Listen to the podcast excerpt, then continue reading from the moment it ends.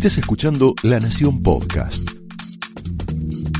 A continuación, Laura Di Marco explora amores y odios de los protagonistas y armadores de la política argentina en La Trama del Poder.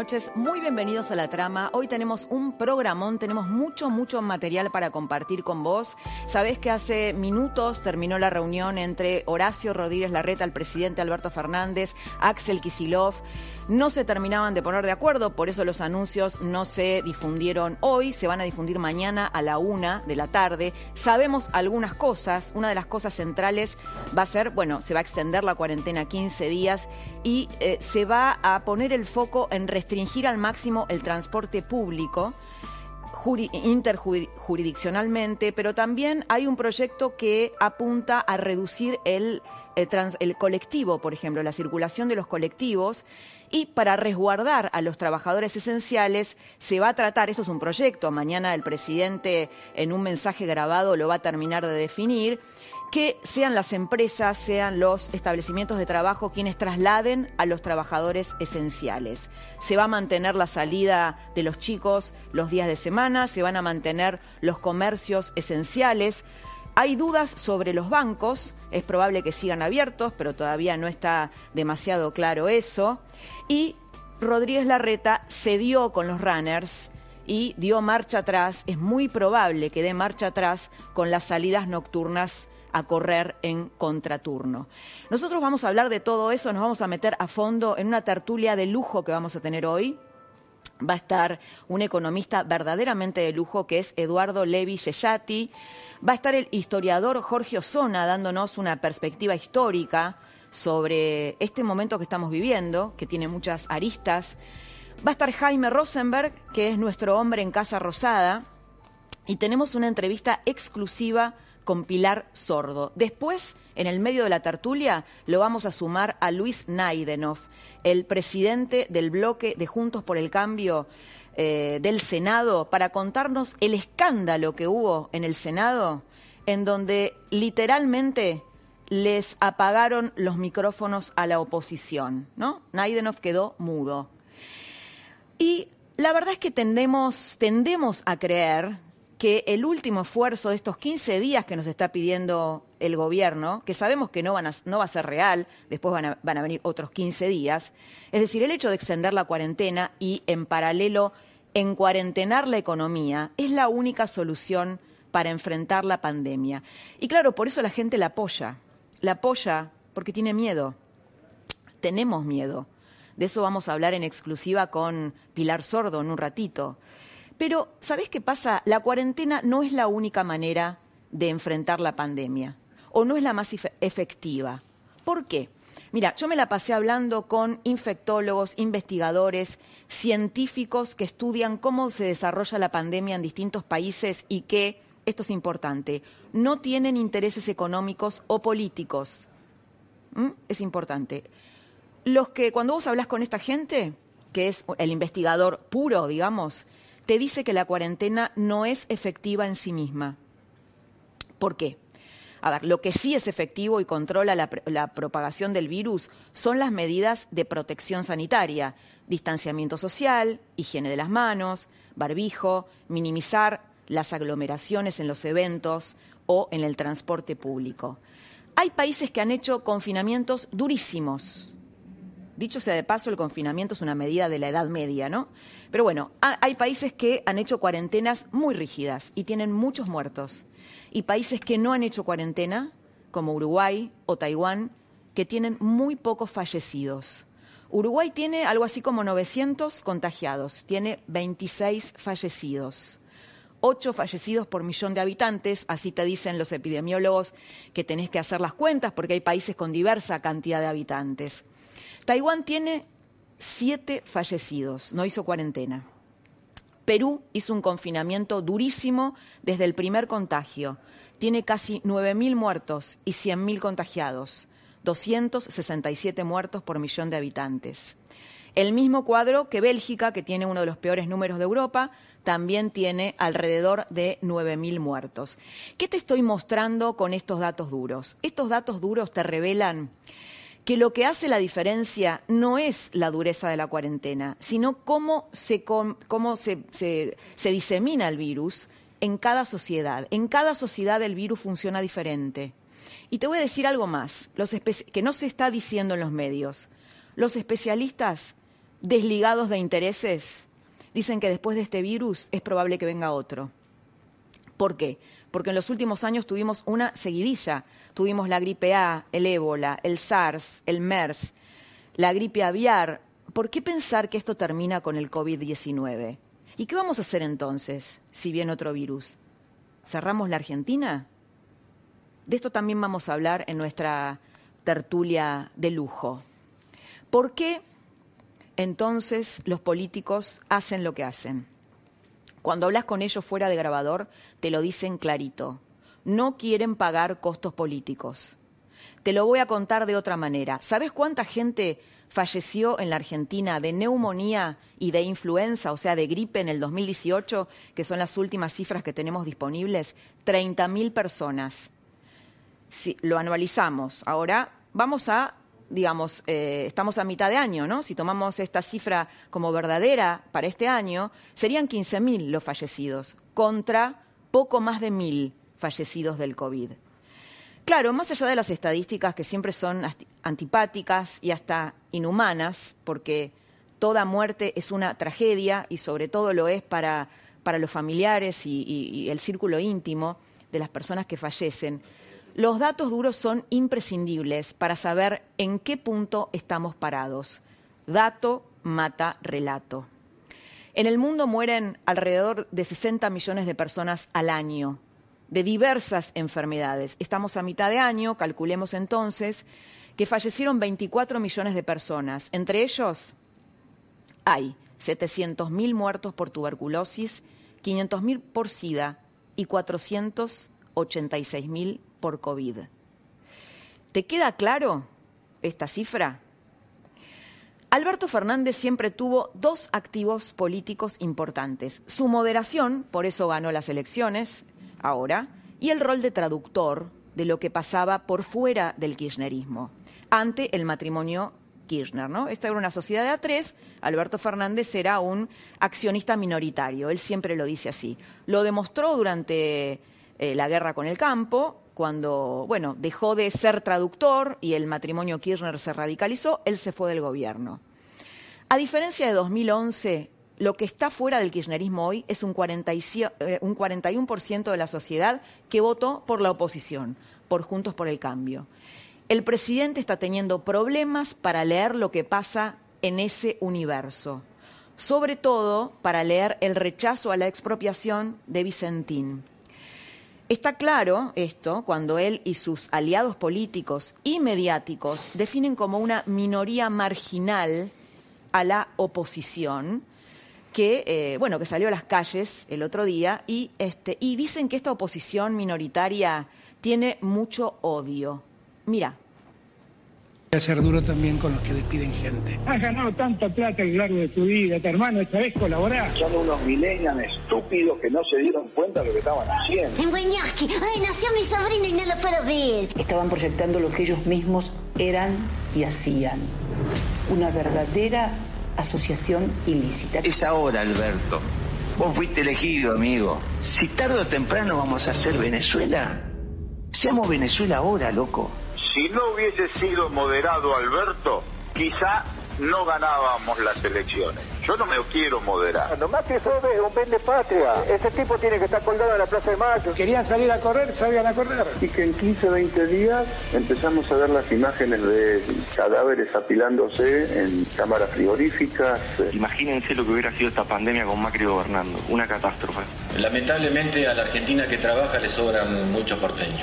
Es el gusto perverso por el espionaje de Macri, ¿no? Son la plata y el poder que te da el Estado para hacer sus gustos sádicos. Si no le interesa el acuerdo, lo que tiene que hacer es retirarse de bloque y armar un bloque propio y venir a labor parlamentaria. Usted no tiene coronita.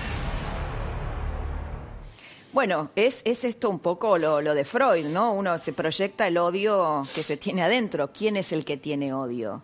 ¿Y quiénes serán los confundidos, ¿no? Los que se oponen a una expropiación o el propio presidente, que hoy dice una cosa, mañana dice la contraria y últimamente no resiste un archivo, no de años, sino de horas. Mira.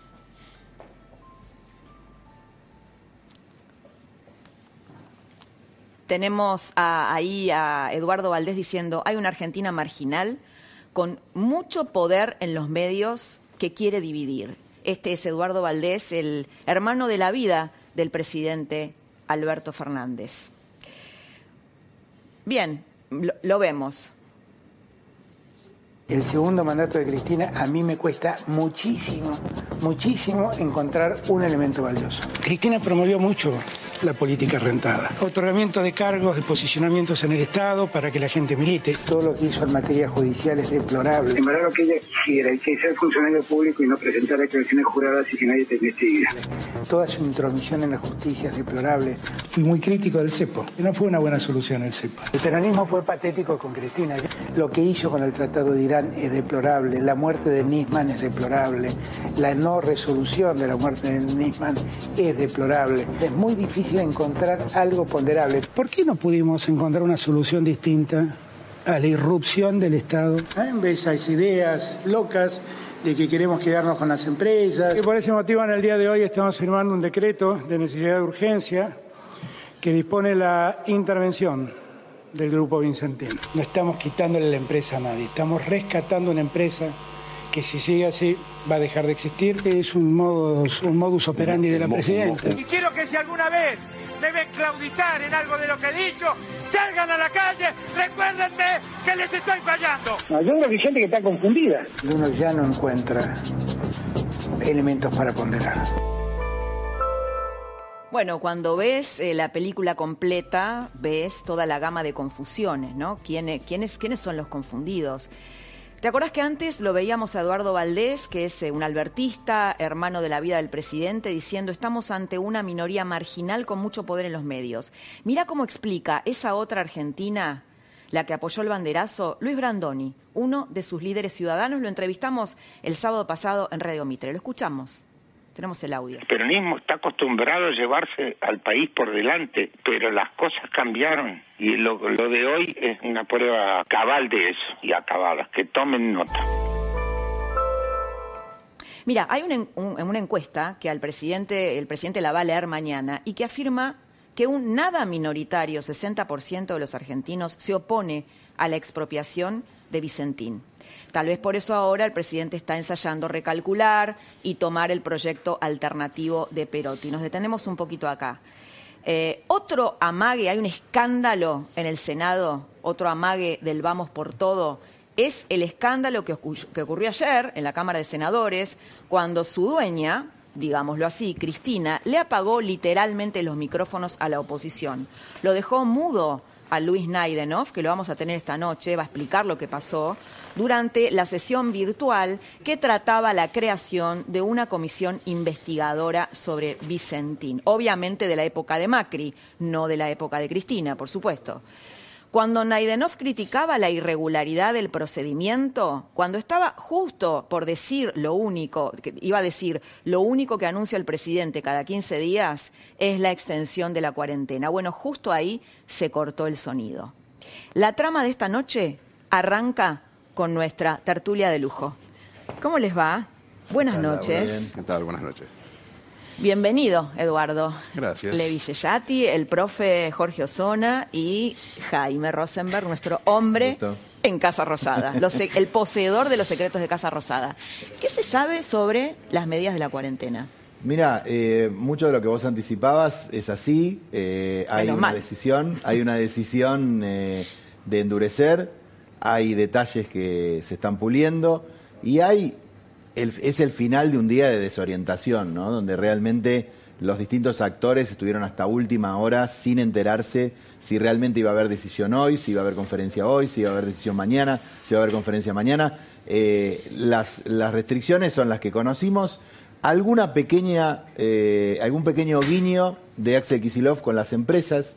Las industrias van a abrir, van a seguir abiertas. Ah, van a abrir porque iba a dar marcha atrás. Las que tienen protocolo, aparentemente, según me dicen cerca del gobernador, van a seguir. Y esta concesión de Horacio Rodríguez Larreta con las salidas de los niños, digamos, a la, que hace a la salud mental y a la salud psíquica. Pero el resto, bueno, vamos a una cuarentena más dura eh, y la respuesta es por el momento eso, ¿Y cómo endurecer. se la venderán a la gente, no? Porque la gente, la verdad que ya tiene un desgaste, una fatiga. Yo creo que es una, Emocional. una, como vos también lo dijiste, es una cuarentena con principio y final. Esa es, digamos, de alguna manera la eh, concesión que se le haría a la gente, o por lo menos la, la propuesta que se le haría a la gente. Hagamos esta cuarentena dura, aplastamos, bajamos el martillo, como dicen ahora, eh, aplastamos con un martillo la, la expansión del virus y después podemos pensar en empezar a salir.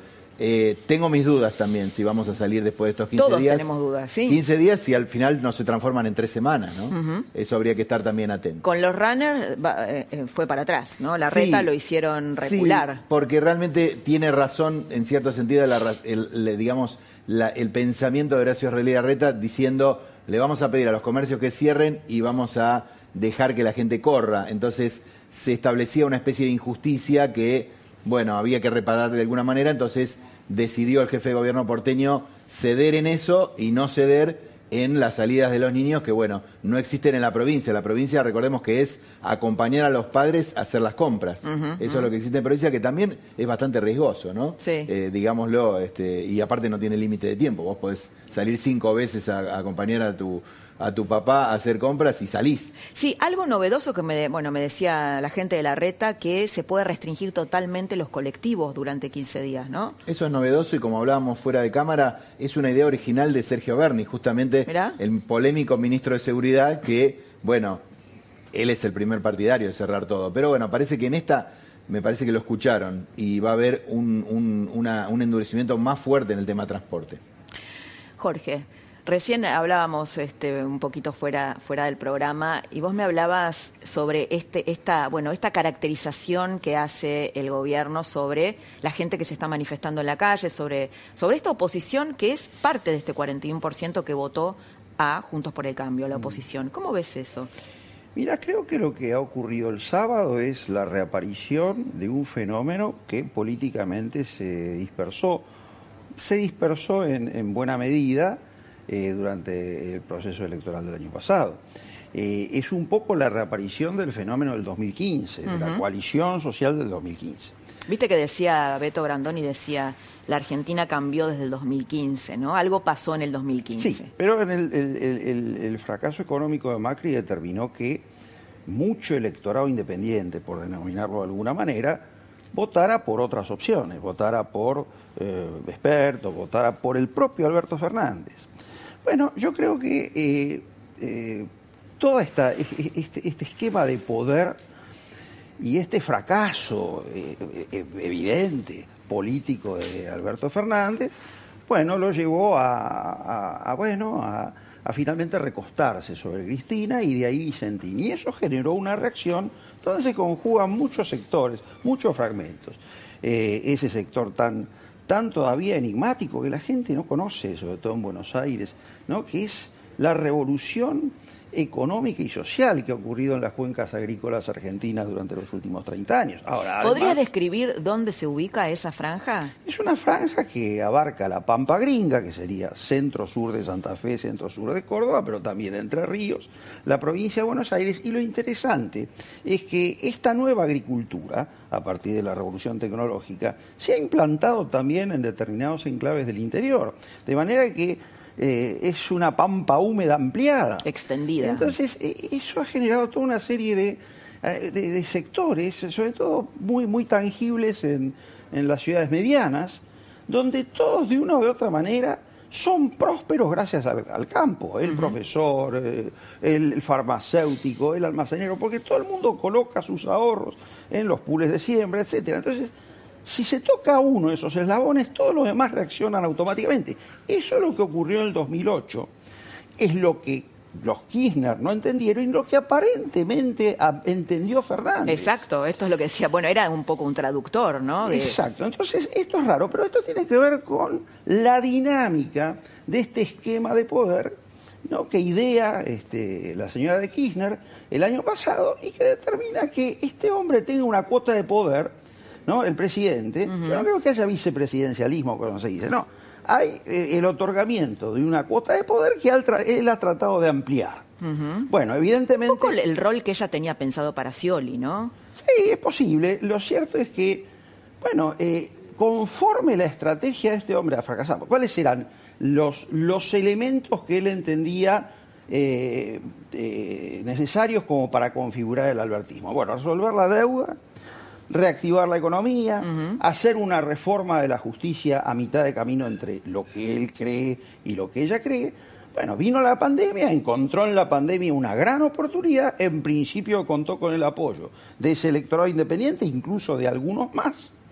Y al fracasar esta cuarentena, porque de hecho esta modalidad de cuarentena, a, a ver, vamos a tener muchos me- menos muertos aparentemente que en España e Italia, pero las consecuencias económicas van a ser peores que Sí, en los Italia, en muertos derivados de otras cosas. ¿no? Además, pero las consecuencias económicas que la destrucción de trabajo, de riqueza que va a producir esto es brutal. Entonces, él se recuesta sobre Cristina. Ahora, Cristina le encanta esto que pasó el sábado, porque ella lo que quiere, su juego es polarizar, y polarizar en contra de un enemigo. Esto es Kashmir puro.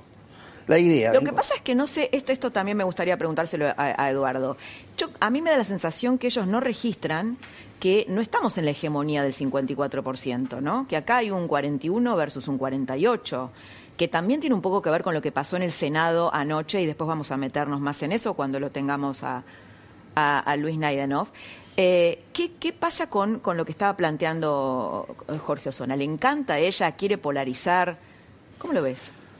Mira, no sé lo que quiere hacer ella porque no hablo con ella, ella habla poco. Sí. creo que Vamos, en Juan. situaciones como la actual, no solo en Argentina, sino en Latinoamérica en general, generan las condiciones para una polarización, básicamente porque te quedas con muy poco para, para, para distribuir, vas a tener un periodo muy largo de cuarentena. Nosotros estamos hablando de cuarentena, pero realmente lo que vamos a tener es 18 meses de distanciamiento hasta que haya una vacuna masivamente distribuida. Son 18 meses, recién pasaron 100 días. Y ya nos quedamos sin aire, no tenemos aire económico para seguir bancando fiscalmente esta situación. Entonces, ese es un terreno, entre comillas, de guerra que tiende a generar mucho descontento. Y ese descontento muchas veces se canaliza o favorece posiciones más extremas de búsqueda de enemigos artificiales, como los runners, o algún partido político, el campo, lo que sea. Son enemigos artificiales. Entonces, es una situación en donde el poder de los moderados incluyendo por ahí ese intento que mencionaba Jorge de, de Alberto Fernández de representar esa moderación, se diluye a expensas de los extremos. También va a pasar con la oposición, lamentablemente. Entonces, un poco esa polarización es parte, si se quiere, emergente de una situación en la que los líderes tienen, les cuesta mucho satisfacer a más de una persona y tienen que elegir algún polo. ¿me explico? Entonces, me parece que es una cosa más general. Por eso es que eh, los líderes políticos del centro tienen que encontrar la manera de consensuar una salida a esta situación que es de esquina, a la cuarentena, sin que explote en una situación polarizada. Porque nos quedan 18 meses. Y si nosotros no resolvemos la salida de la cuarentena de manera consensuada, sí vamos a tener una polarización que se va a volver más agresiva verbalmente y espero A ver, no quiero, quiero traducir un poco. Vos decís que los extremos de ambas coaliciones van a tener mayor protagonismo. Creo que sí, porque es un caldo de cultivo para discursos en donde echarle la culpa al otro, dado el descontento que surge, descontento natural. Estamos en una situación muy mala y que va a extenderse mucho en el tiempo. Sí. Entonces, bueno, se calcula de que pueden cerrar 25.000 pymes. ¿Cómo se tramita Nadie eso? sabe eso, porque nosotros no- primero no sabemos dónde termina esto.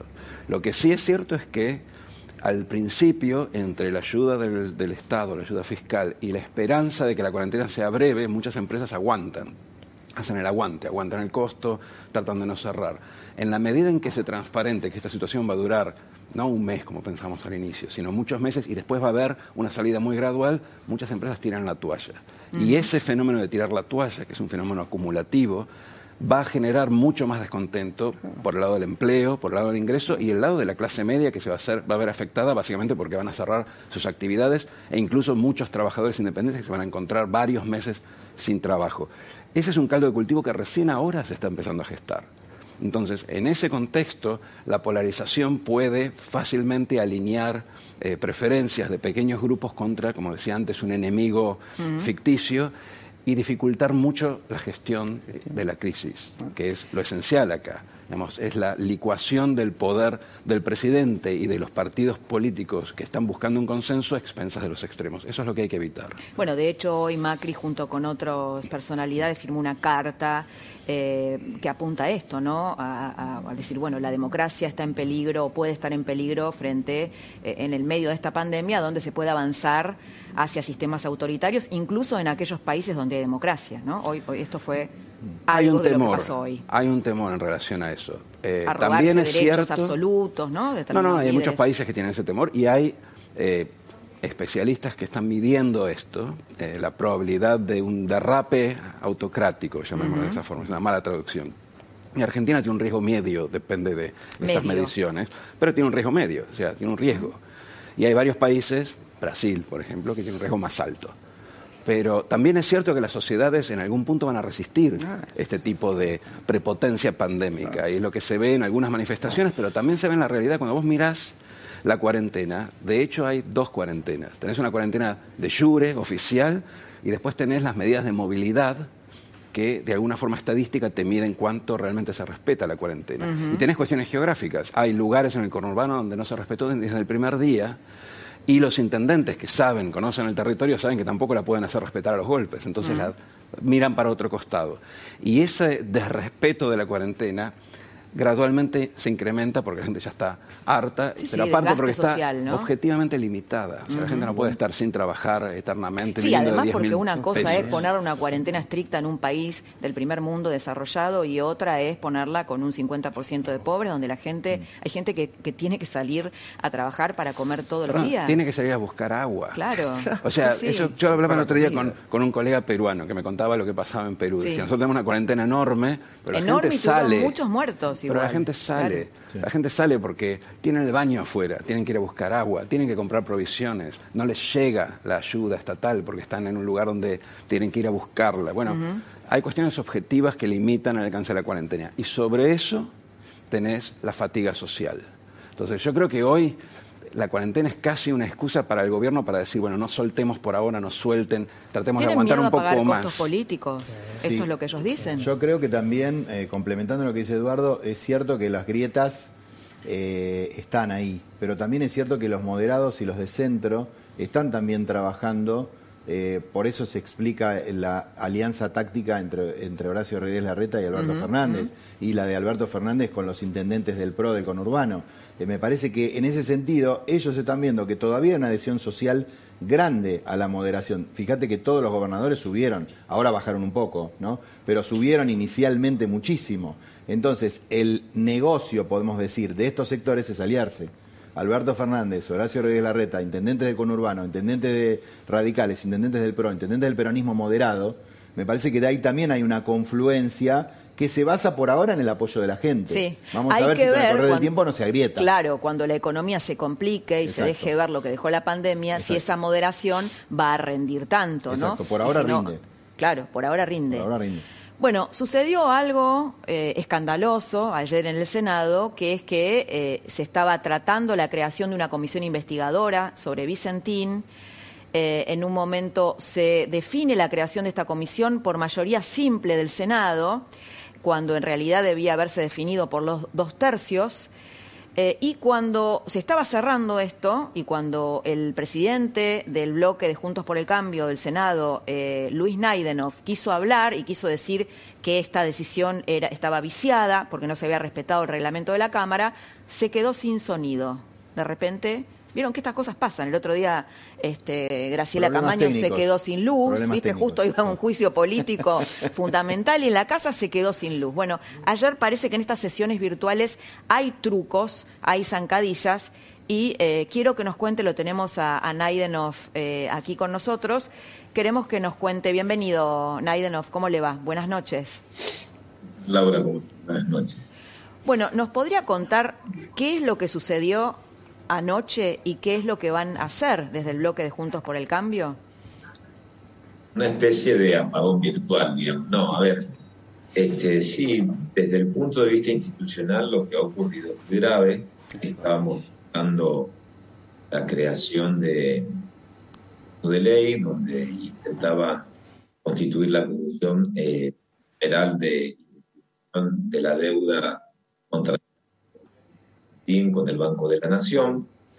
Eh, el reglamento del Senado es muy claro. Todas las comisiones que tengan que ver con eh, materias de investigación o comisiones eh, bicamerales requieren una mayoría calificada de tercios.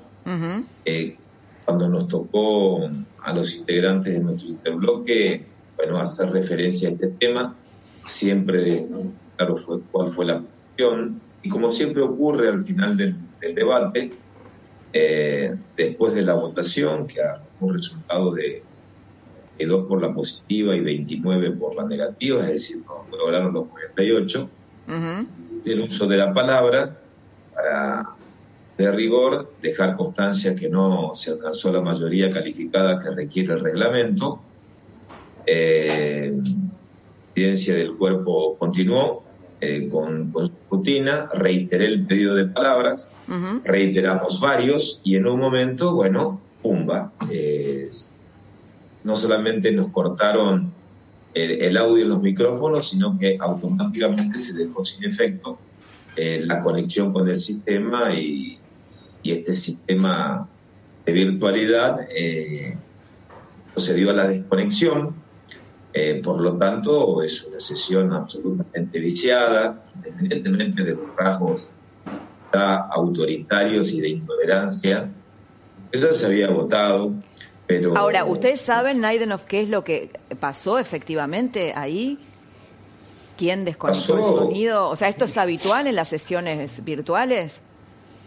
Las sesiones virtuales solamente funcionan en la medida que pueda existir mucho criterio y sensatez desde la política. En primer lugar, porque el sistema es muy frágil. Yo puedo dar ejemplos de lo que ocurrió en otras sesiones, eh, donde una senadora por la provincia de Mendoza, la senadora Verazay, pretendía ingresar y por eh, eh, errores técnicos se acreditó justamente su presencia o el quórum con una llamada telefónica celular es como si fuera que estabas afuera del recinto y te impedían ingresar, pero porque, porque el guardia o algún personal te impedía. Entonces, hay eh, muchas falencias en la implementación del sistema de la virtualidad. Las reglas del juego requieren transparencia. Seguramente.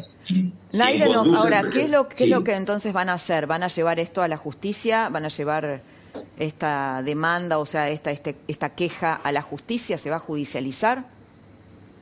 Eh, a ver, eh, nosotros no somos, yo no tomaría con el tema de judicializar la cuestión política. Quiero que se entienda muy bien, cuando te apartás del reglamento, tenés una media sanción que no se cumplen con los requisitos de una mayoría calificada, esa es una, esa es una ley que si completa su fundamento en diputados, es, un, es, es una ley viciada en origen.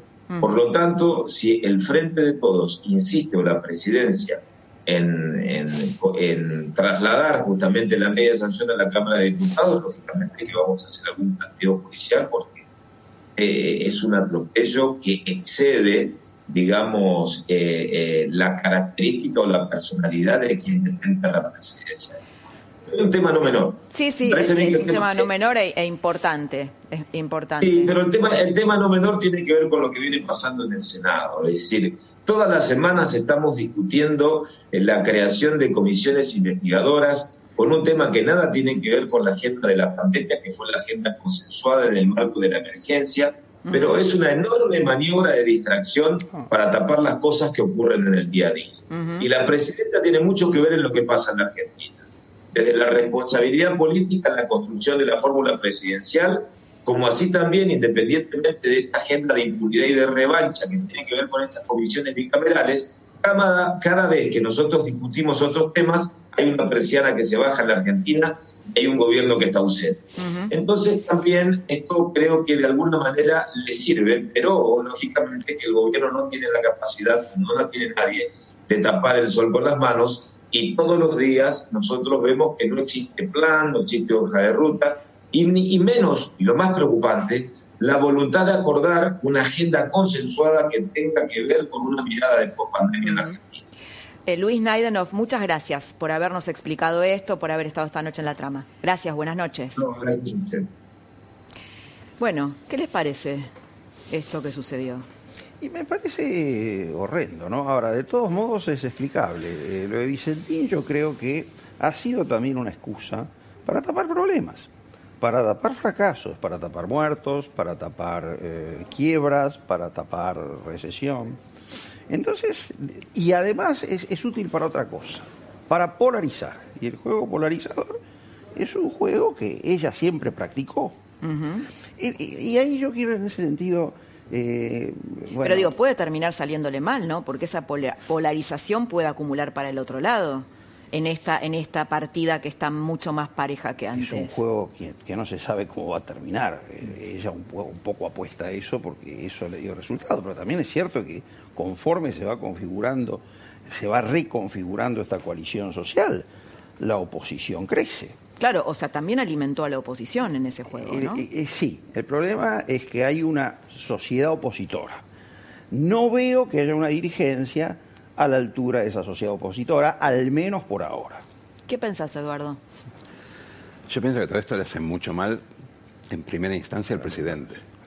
O sea, vos, de vuelta, no creo que, creo que ni en el gobierno, recién ahora, están empezando a tener conciencia de la gravedad de lo que viene en Argentina y de la duración de lo que viene. O sea, de lo grave que va a ser, no este año, el año que viene, cuando estás ahí abajo y no podés salir y no tenés ni siquiera dinero como para empujar la economía y la, y reinserción de mucha gente va a quedar colgada y, necesita apoyo político, necesita consenso. Creo que es casi como una, si querés, una actitud del escorpión. O sea, en el fondo lo mejor que puede tener Alberto hoy es el apoyo de gente como Naidenov.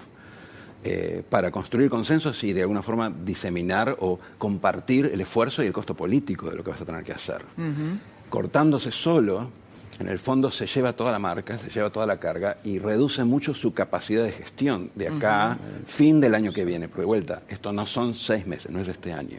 Entonces me parece que el principal perdedor de toda esta falsa picardía política es el propio gobierno, que va a necesitar muchos apoyos. Bueno, además, Jaime, el tema de Vicentín también está, está obstaculizando la, la, este, bueno, toda la negociación con la deuda, ¿no? Eso es otro.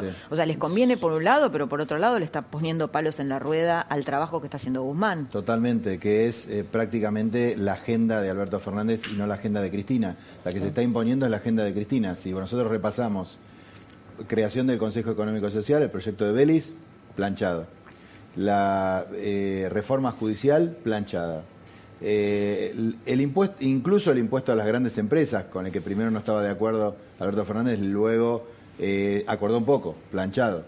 Lo que se está manifestando es la agenda de Cristina Kirchner. Vicentín es claramente la agenda de la vicepresidenta y no la agenda, por lo menos la inicial. Que después Sí, a ver, si ella hace- quiere, que quiere Sí. que venga Kisilov o Máximo Kirchner, debería pensar que la deuda tiene que estar arreglada, Por ¿no? supuesto, y en principio ella dijo que sí, que estaba de acuerdo y dio el apoyo para que se avance con la deuda, pero vemos que la deuda, vamos a seguir hablando de pandemia y de deuda en los, lo que queda del 2020, me da la impresión, porque siempre se van postergando los plazos. Y es, era una cucarda que se iba a colgar Alberto Fernández el, el hecho de poder arreglar la deuda y mirar hacia adelante, que por el momento no lo puede hacer.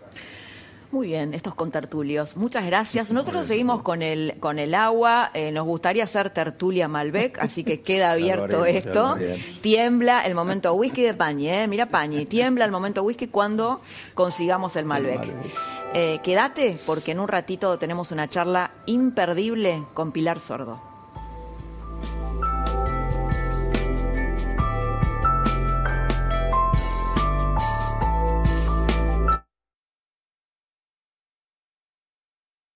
¿Probaste Milkout y no sabes por dónde empezar a explicar el sabor y la cremosidad que sentiste? ¿Y si empezamos por el principio? Por acá empezó todo, por la cremería número uno. Y en Fran, el pueblo de Milcao. Frank está acá, acá y también acá. Los franquinos somos consistentes como el dulce de leche. que usamos la misma receta de hace más de 90 años, prácticamente tu edad. Por estos productos ponemos las manos en el fuego. Milkout. Mucho gusto.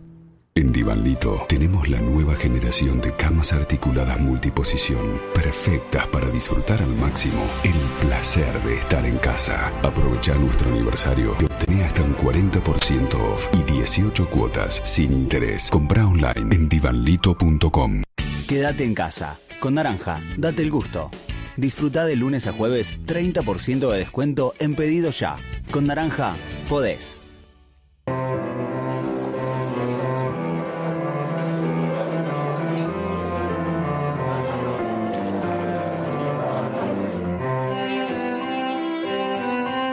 Los Haroldos State, mucho más de lo que esperás.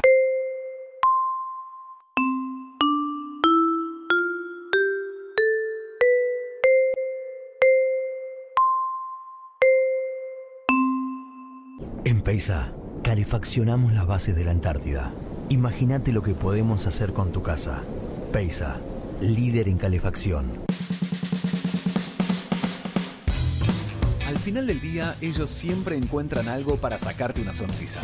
Lo que el día se llevó, de martes a viernes a las 23. Para que te vayas a dormir siempre con una sonrisa. En La Nación Más, periodismo de calidad.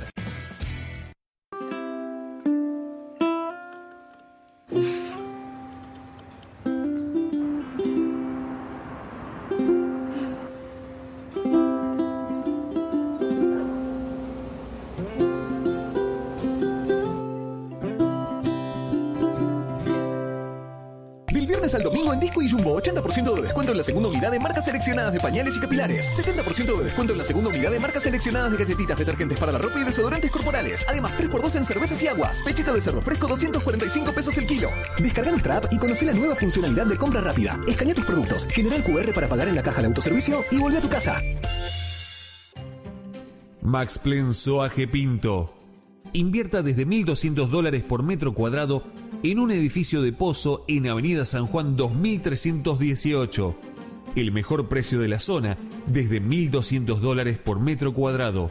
Consúltenos 4312-8544 www.maxplen.com Son momentos para cuidarte y cuidar a los que están con vos.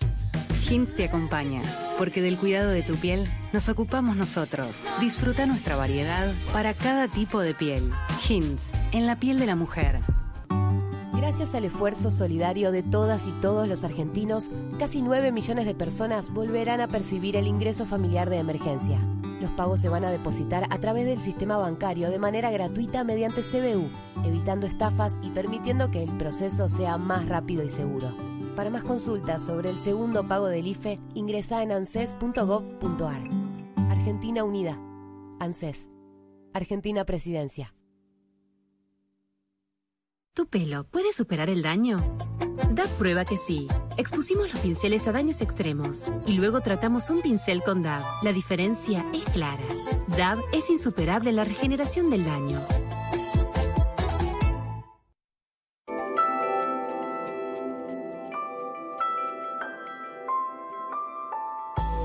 Estamos en el umbral de una nueva prórroga de la cuarentena. El presidente aparentemente lo va a anunciar mañana a las 13 en un mensaje grabado. No va a haber conferencia de prensa. Bueno, estamos casi en el día 100, ¿no? Hoy es el día 98 de nuestra cuarentena aquí en la Argentina, una de las cuarentenas más largas del mundo, con todas las consecuencias psicológicas, emocionales, eh, y bueno, los, los, daños colaterales ¿no? del confinamiento. Y de eso queremos hablar con Pilar Sordo, la psicóloga chilena, autora de muchos, muchos libros, eh, que la tenemos aquí. Hola Pilar, buenas noches, ¿cómo estás? Hola, buenas noches, ¿cómo están? Muy bien, muy bienvenida. ¿Nos escuchás bien? Sí, los escucho bien. Me estaba peinando recién. ¿Apareció en pantalla eso? no, no, no, no para ah, nada. Qué bueno que como me veo sola, entonces por eso no sabía que estaba apareciendo afuera. ¿Estás haciendo sola la cuarentena, eh, Pilar?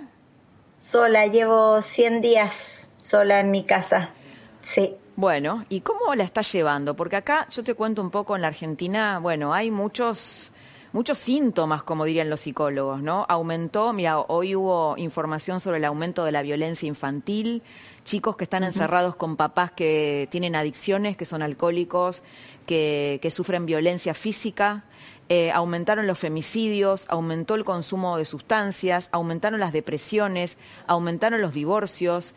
Eh, es un polvorín, ¿no? Eh, las casas, dentro de las casas lo que, lo que pasa. Y por supuesto también, vos sabés que nosotros tenemos una economía, tenemos casi un 50% de pobres, hay mucha, mucho miedo, no solo del contagio, sino incertidumbre económica de mucha gente que tiene que salir a trabajar sí o sí para ganarse la vida porque necesita eh, salir a trabajar para, para comer ese día. ¿Cómo, ¿Cómo podés encuadrar esto? ¿Cómo, qué, se, ¿Qué se puede decir frente a esto desde la psicología, Pilar? A ver, todo lo que me estás diciendo está pasando en toda América Latina, que es mi casa y que es la que yo he estudiado estos tres meses arduamente. Em, y, creo que, que estamos sometidos a una experiencia inédita, que nuestra estructura mental creo que todavía no la termina de procesar, eh, creo que estamos intentando transitar por el proceso. Ese tránsito requiere de algunas habilidades como la capacidad de aceptación y de no resistencia frente al proceso, la capacidad de flexibilidad, porque es un proceso intrínsecamente inestable y eso eh, me importa mucho dejarlo claro, digamos, despertamos bien, terminamos mal el día o al revés, eh, todos estamos durmiendo mal, todos estamos comiendo mal, intentando ser saludables a ratos, otras veces no, a ratos con ganas de llorar, otras veces con cambios de humor, eh, y todo eso está bien, no, no me gusta cuando veo tanta gente poniéndose diagnósticos frente a situaciones que son parte del proceso del tránsito. A los seres humanos nos cuesta mucho transitar por la incomodidad y sobre todo por el no control, porque nos vendieron la ilusión de que controlábamos nuestra vida. Y eso no es cierto, nunca ha sido cierto. Hoy día la incertidumbre, que es algo con lo cual vivíamos perfectamente igual hace 100 días atrás, hoy día importa mucho más porque es consciente esa incertidumbre y porque además es planetaria. Entonces, eh, hay una sensación de, tener cinco síntomas, que son los cinco síntomas de la pausa, como le llaman los organismos mentales, porque así parece que la vamos a definir en unos años más como una pausa. Eh, y parece que la gente que va a salir fortalecida del proceso es la gente que va a saber aprovechar la pausa para algo, para aprender a cocinar o para preguntarse si es o no feliz, digamos. Eh, los cinco síntomas son angustia, ansiedad, miedo, melancolía y tristeza. Los, los cinco síntomas del confinamiento o de la pausa, como la llamás vos. Sí, de la pausa, porque los, los, síntomas los puedes vivir igual si estás saliendo a la calle a trabajar porque no tienes otra opción o si estás en, en cuarentena dentro de tu casa. Los cinco síntomas van a estar igual. ¿Se pueden definir un poquito esos síntomas? Bueno, los tres primeros, la ansiedad, la angustia y el miedo, se producen por una enfermedad que, que, yo inventé en este proceso, que es exceso de futuro, que es como la enfermedad de estos tiempos, digamos, y que es la dificultad de no estar nunca en el presente y estar pensando en 5, 10 o 15 o 20 días más. Eh, el miedo nunca se da en el presente, a no ser que sea para sobrevivir. Por ejemplo, hoy día en la mañana tembló aquí en Chile y claro, yo sentí miedo, vivo en un doceavo piso, em, y ese miedo se genera en el presente para que yo cuide mi vida, pero el resto de los miedos son todos anticipatorios, no existen en el, presente. claro, habría un miedo, un miedo que cuida la vida y otro que la detiene, ¿no? Así es. Y eso eh, de alguna manera tiene que ver con el exceso de futuro. Y la melancolía y la tristeza se generan por el exceso de pasado por suponer que antes éramos más felices, más libres y nos podíamos tocar, que generalmente el exceso de pasado es algo que le está pasando mucho a los adultos mayores en América Latina, digamos, y que les tiende a producir mucha remembranza o recuerdo de, tiempos que, en los cuales tenían espacios de libertad para una generación que no tiene tiempo para perder el tiempo. Pilar, y cuando se hace este exceso de pasado, ¿no hay una idealización de ese pasado? Tal vez ese pasado no fue tan maravilloso como se recuerda, como se evoca. Siempre el pasado se ve mejor y el futuro se ve horroroso. Eh, lo único que se ve neutro y que nos permite cierto espacio de control es el presente. Eh, La única salida para transitar esto, aparte de aceptar y de ser flexible, es la conexión con el presente, es el estar lo más posible en el, en el donde estoy. Y para eso el acto consciente de respirar es un buen salvador, el hacer las cosas lento es otro buen salvador, el, el tener la capacidad de que cada vez que tu cabecita se vaya hacia adelante o hacia atrás, tengas la capacidad de preguntarte dónde estoy y qué estoy haciendo, eh, te puede llevar al acto presente. Y, y desde es como un entrenamiento, poder- ¿no? Lo que estás proponiendo, porque existe una idea errónea de que, bueno, yo soy así y no puedo controlar mis pensamientos. Y parece que esto no es así. No, porque uno siente como piensa. Por lo tanto, si yo quiero cambiar mi forma de sentir, tengo que cambiar mi forma de pensar, porque además el, el cerebro es un órgano súper obediente, lo único que quiere es que yo tenga razón. Entonces, si yo digo que estoy cansada, mi cerebro va a decir hay que secretar todas las sustancias posibles para que la pilar experimente cansancio, porque eso es lo que ella dijo que estaba. Si yo digo que esto es una tragedia, mi cerebro va a decir, bueno, entonces hay que liberar todas las sustancias necesarias para que la pilar experimente una tragedia, digamos, y así sucesivamente. Por eso que el tema del lenguaje es tan importante, porque termina creando realidades y, y termina determinando muchas de las cosas. Por eso cuando yo decía que está bien no estar bien, y está muy bien no estar bien hoy. Aceptar, ¿no? Eh, Aceptar lo que nos Hay pasa. que, exacto, hay que evitar los diagnósticos en la cabeza porque son mandatos al final. Eh, y, y creo que en la medida que uno solo describa comportamientos y describa síntomas, a no ser que tenga un diagnóstico preestablecido de antes, objetivamente yo tengo la posibilidad de cambiar esa actitud en la medida en que me conecto con el presente y tengo la posibilidad de actuar de otra manera. A ver, Pilar, voy a tratar de traducir algo de lo que dijiste. El tema no está tanto en lo que estamos viviendo, sino en cómo lo interpretamos, ¿no? Si yo interpreto que esto es una tragedia, bueno, el cuadro es uno. Si yo interpreto que esto es una pausa, de la cual puedo sacar beneficios, mi escenario es otro.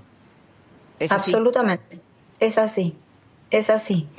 Y, y el cómo yo llego a este proceso tampoco es distinto de las habilidades que yo tengo, digamos. O sea, la gente que nos está escuchando llegó a esta pandemia con las habilidades que venía trayendo en la vida y seguramente las mismas habilidades que usó, para bien o para mal, para enfrentar un duelo, una separación de pareja, una cesantía, son las mismas habilidades con las cuales hoy está enfrentando este proceso. Si yo he sido insegura toda la vida y muy miedosa, yo voy a enfrentar este proceso dentro desde el, desde el miedo, digamos. Si yo he sido positiva y resiliente porque me ha tocado reinventarme un montón de veces, voy a enfrentar este proceso desde ese lugar. Nadie nace el día que nace la pandemia, digamos, venimos desarrollando habilidades desde mucho antes y esta pausa es una excelente oportunidad para ver qué heridas tenemos sin trabajar, cuántas de, de esas cosas hemos tapado con cosas de afuera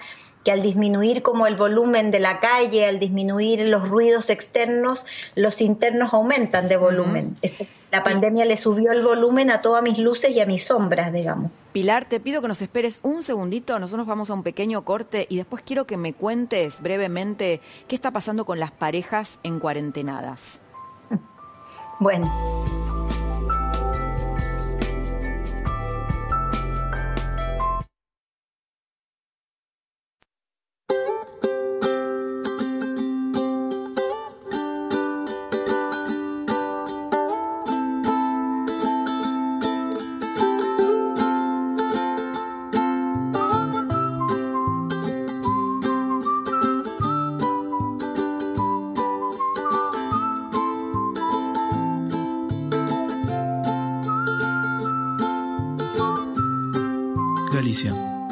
Nosotros. Al final del día, ellos siempre encuentran algo para sacarte una sonrisa. Lo que el día se llevó, de martes a viernes a las 23. Para que te vayas a dormir siempre con una sonrisa. En La Nación Más, periodismo de calidad.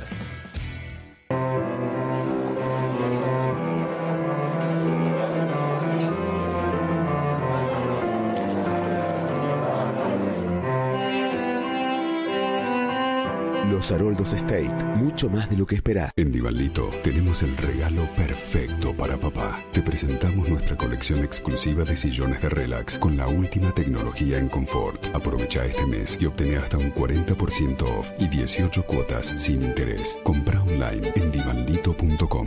¿Probaste Milkout y no sabes por dónde empezar a explicar el sabor y la cremosidad que sentiste? ¿Y si empezamos por el principio? Por acá empezó todo, por la cremería número uno. Y en Fran, el pueblo de Milcao. Tal vez haya algún franquino jodido, pero mala leche, no. Acá, la leche siempre es de primera. Con una crema como la de Milcao, hacer buena pastelería es pan comido. Teresita, Angelita, Manuela, Cordobesa, esos son los nombres que le ponen. Milkout, mucho gusto. En IPF estamos a full con lo que necesitas. Por eso nuestras tiendas full están abiertas en todo el país. Disfruta los mejores combos y promociones a precios increíbles y para compartir. IPF, estación al servicio. Con Naranja podés comprar lo que necesitas en farmacias adheridas en 5 cuotas cero interés. Conoce más promos en naranja.com. Max Plen Soaje Pinto. Invierta desde 1.200 dólares por metro cuadrado en un edificio de pozo en Avenida San Juan 2318.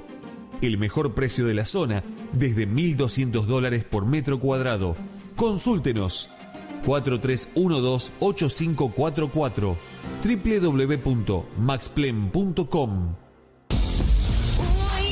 No importa lo que el pelo tenga que enfrentar, sol, transpiración, lo que sea, está listo para todo. Sedal Ceramidas, con microceramidas y activos reparadores UV, deja el pelo fuerte y brillante siempre. Sedal Ceramidas. Max Plen Soaje Pinto. Invierta desde 1.200 dólares por metro cuadrado en un edificio de pozo en Avenida San Juan 2318. El mejor precio de la zona desde 1.200 dólares por metro cuadrado. Consúltenos. 4312-8544 www.maxplen.com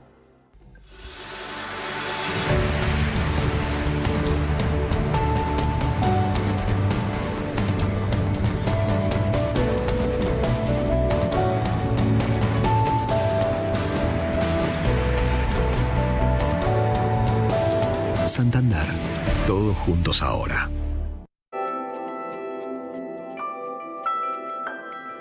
Seguimos en la trama, en la charla con, con Pilar Sordo, apasionante charla. Eh, y te preguntaba, Pilar, por, por las parejas que se separan durante la cuarentena. ¿Qué pasa con esas parejas y por qué? ¿Qué ¿Cuál es el conflicto? Lo que pasa es que mm, esto hay que analizarlo desde el contexto de la historia. Eh, uno en este proceso, como yo te decía, bajó el volumen de todo lo ex externo y subió el volumen de todo lo interno. Eh, al subir el volumen de todo lo interno, lo que aparece en mí, que yo estoy sola hace tres meses, son todas mis luces y mis sombras. Eh, me reío mucho, de hecho, de mis contradicciones y de, y de descubrir cosas que por ahí pensé que tenía sanadas y no las tengo, o sorprenderme gratamente por cosas que pensé que no estaban sanas y que sí están sanas. Si esto se duplica con un otro, es el mismo efecto. Yo eh, amanece el otro con sus luces y con sus sombras. Eh, si amanecemos los dos en la luz, seguramente el día va a ser maravilloso. Si amanecemos los dos en la sombra, va a ser un horror. Y si hay desencuentros, uno tendrá que ayudar al otro. Pero nadie se separa en la cuarentena porque porque nunca tuvo problemas antes. O sea, esto es un, simplemente la cuarentena se transforma en un facilitador de honestidad, donde al aparecer y al subir el volumen de lo interior, eh, se hace mucho más visible el coraje que hay que tener para tomar la decisión. Ahora, también hay un montón de reencuentros, no solo hay separaciones. Eh, hay parejas que ya han estado divorciadas hace mucho rato y que están en América Latina rearmando proyectos en conjunto porque se dieron cuenta que podían diseñar un proyecto entretenido de convivencia, digamos. Entonces, está pasando de todo. No, no es gente que, esté destruyéndose un montón de cosas, están construyéndose un montón de otras. Hay gente que, la cantidad de papás varones que están por primera vez conociendo a sus hijos. Y que están eh, viviendo que- con sus hijos, ¿no? También durante esta pandemia. Pero claro, que no tenían idea quiénes eran, porque no los habían visto nunca, más allá de hola y chao. Eh, la cantidad de, de- de- de negociaciones a nivel de redistribución de tareas en términos de eliminar modelos patriarcales también ha sido gigantesca. Eh, el poder compartir las tareas de la casa y que dejemos de decir que los hombres nos ayudan con los niños eh, y que se sienta que es una tarea de corresponsabilidad también es un proceso. El resignificar la educación. Hay un montón de papás y mamás cuestionándose qué tipo de educación quieren para sus hijos, pensando en el homeschool, pensando en que a lo mejor ya no les importa tanto que aprendan inglés, sino que sean buenas personas. Eh, hay Pilar, muchas me cosas. encantaría seguir hablando con vos sobre esto porque creo que es un tema apasionante para todos, pero bueno, viste, en la televisión siempre hay poquito tiempo, tenemos que cerrar y ¿Me permites hacer una cosa? Sí, sí, claro. Este, este 1 de julio, que es especialmente para Argentina, por eso lo digo, el 1 de julio por www.plateanet.com Ujú. voy a dar una conferencia donde voy a revisar la investigación de la felicidad en estos tiempos. Así que los invito a inscribirse, es una entrada para toda la familia, así que aprovechen y la pueden ver desde la casa cómodamente y, y está muy linda la revisión sobre si se puede o no hablar de felicidad en La tiempos. reinvención de la felicidad en tiempos de pandemia, algo así. Tal cual. Exacto, Pilar, me parece lindo. Muchas gracias, muchas gracias por haber estado Gracias esta noche. Gracias a ustedes. Bueno, Un abrazo enorme. Un abrazo. Acá terminamos la trama. Nos reencontramos nosotros el próximo jueves a las 10 de la noche aquí en La Nación Más. Chao.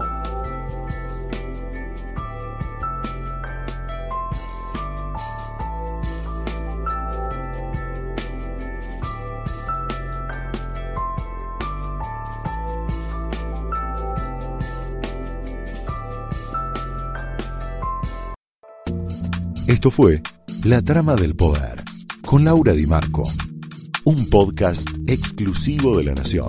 Escucha todos los programas de La Nación Podcast en www.lanacion.com.ar. Suscríbete para no perderte ningún episodio. Estamos en Spotify, Apple Podcast, Google Podcast y en tu reproductor de podcast favorito. Seguí escuchando La Nación Podcast.